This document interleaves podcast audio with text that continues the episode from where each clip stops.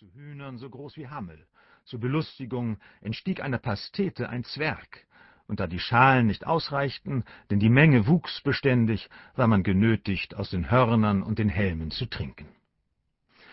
Die junge Mutter wohnte diesen Festlichkeiten nicht bei. Sie hielt sich ruhig im Bett.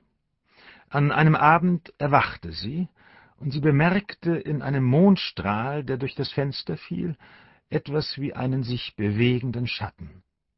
Es war ein Greis in einer Mönchskutte, aus grobem Stoff mit einem Rosenkranz an der Seite, einem Bettelsack auf der Schulter, ganz die Erscheinung eines Einsiedlers.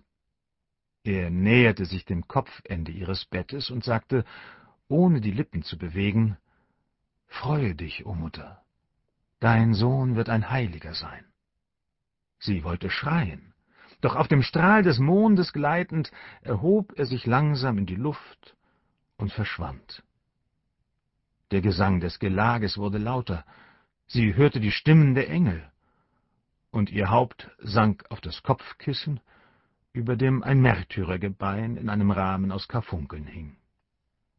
Am folgenden Tag erklärten sämtliche Diener auf Befragen, dass sie keinen Eremiten gesehen hätten. Traum oder Wirklichkeit? Es musste eine Mitteilung des Himmels sein. Aber sie hütete sich, irgendetwas davon zu sagen, aus Furcht, man möchte sie des Hochmuts anklagen.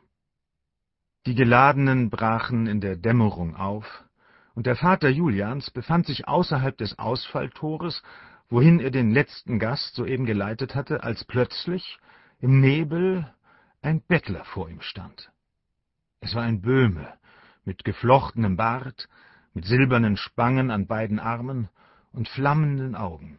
Er stammelte mit begeisterter Miene folgende Worte, ohne Zusammenhang.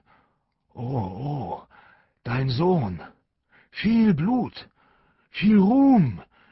Immer im Glück! die Familie eines Kaisers. Und während er sich bückte, um das Almosen aufzuheben, verlor er sich im Grase und verschwand. Der gute Schlossherr blickte nach rechts und nach links, rief, so laut er konnte, niemand. Der Wind pfiff, die Morgennebel verflogen. Er schrieb diese Erscheinung der Ermüdung seines Kopfes zu, da er zu wenig geschlafen hatte. Wenn ich davon spreche, wird man sich über mich lustig machen, dachte er bei sich.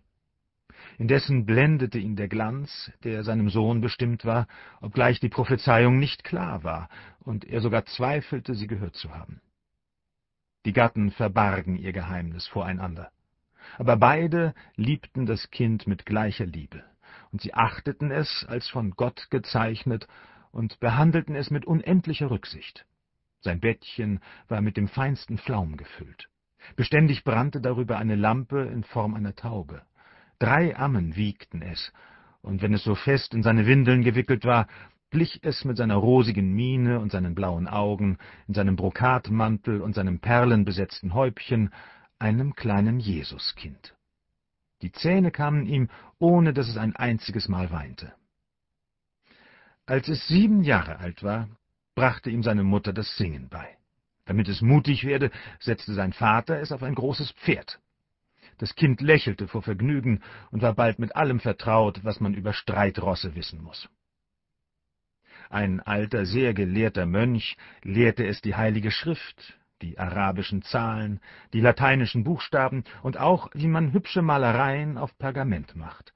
Sie arbeiteten zusammen ganz oben in einem kleinen Turm, abseits vom Lärm. Wenn die Lektion zu Ende war, stiegen sie in den Garten hinab, wo sie auf und ab spazierend die Blumen studierten. Manchmal sah man unten im Tal eine Reihe von Lasttieren vorbeiziehen, die von einem orientalisch gekleideten Mann zu Fuß angeführt wurden. Der Schlossherr, der in ihm einen Kaufmann erkannt hatte, sandte einen Diener nach ihm aus. Der Fremde fasste Vertrauen und bog von seinem Weg ab, und nachdem er ins Sprechzimmer eingelassen war, nahm er aus seinen Koffern Samt- und Seidenwaren, Goldschmiedearbeiten, Spezereien und merkwürdige Sachen, deren Verwendung unbekannt war. Und schließlich ging der Kerl mit einem tüchtigen Profit davon, ohne dass ihm irgendwie Gewalt geschehen war. Andere Male klopfte eine Schar Pilger an die Tür. Ihre durchnässten Kleider dampften am Herd, und wenn sie sich gesättigt hatten, erzählten sie ihre Reisen, das Umherirren der Schiffe auf dem schäumenden Meer, ihre Wanderungen durch den brennenden Sand, die Wildheit der Heiden, die Höhlen Syriens, die Krippe und das heilige Grab. Dann schenkten sie dem jungen Herrn Muscheln von ihren Mänteln. Häufig veranstaltete der Schlossherr für seine alten Waffengefährten ein Gelage. Während sie tranken, gedachten sie ihrer Kriege, der Stürme auf die Festungen mit dem Dröhnen der Maschinen und den erstaunlichen Wunden. Julian, welcher ihnen zuhörte, stieß dabei Schreie aus. Dann zweifelte sein Vater nicht, dass er einst ein Eroberer sein würde. Doch wenn man am Abend aus dem Angelus kam und er an den sich verneigenden Armen vorbeischritt, griff er mit so viel Bescheidenheit und einem so edlen Ausdruck in seine Börse, dass seine Mutter fest damit rechnete, ihn einmal als Erzbischof zu sehen. In der Kapelle war sein Platz an der Seite seiner Eltern. Und solange auch immer der Gottesdienst dauerte, er blieb auf den Knien in seinem Betstuhl, das Barett am Boden und die Hände gefaltet.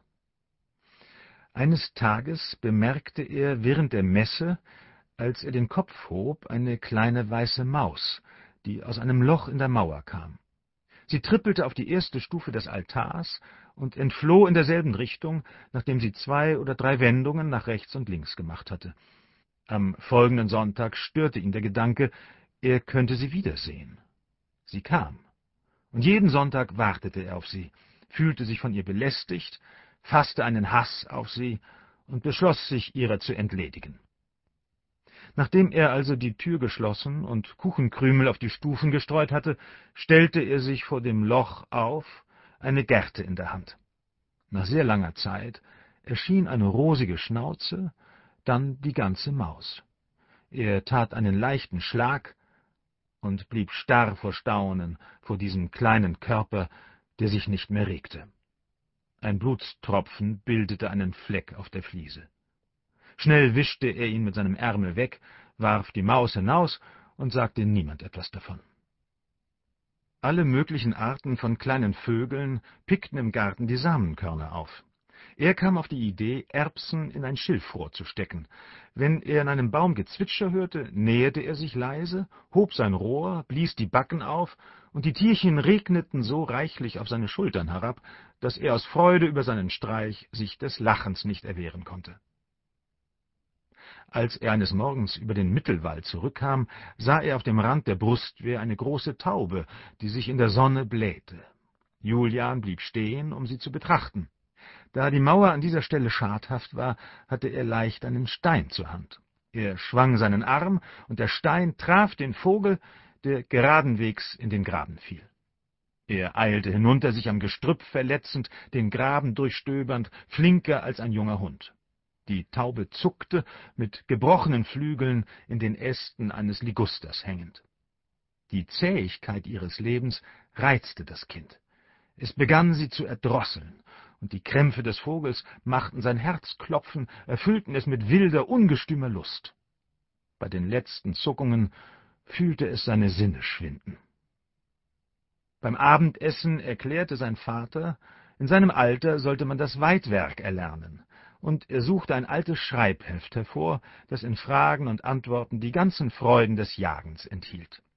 Ein Meister zeigte darin seinem Schüler die Kunst, Hunde und Falken abzurichten, Fallen zu stellen, wie man den Hirsch an seiner Losung, den Fuchs an seiner Spur, den Wolf an seinem Lager erkennen kann, das beste Mittel, ihre Fährten auszumachen, sie aufzuscheuchen, wo sich gewöhnlich ihre Schlupfwinkel finden, welches die günstigsten Winde sind, nebst der Aufzählung der Schreie und Regeln des Jagdrechts.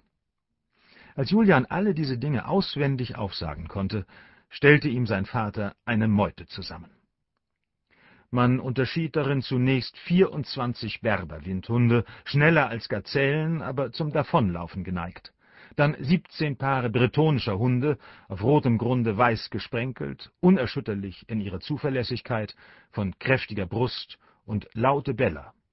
Für die Sauhatz und gefährliche Wiedergänge waren vierzig Pinscher da, behaart wie Bären, Tatarenhunde, fast so groß wie Esel, feuerfarben, mit breitem Rücken und geraden Läufen, waren bestimmt, die Auerochsen zu verfolgen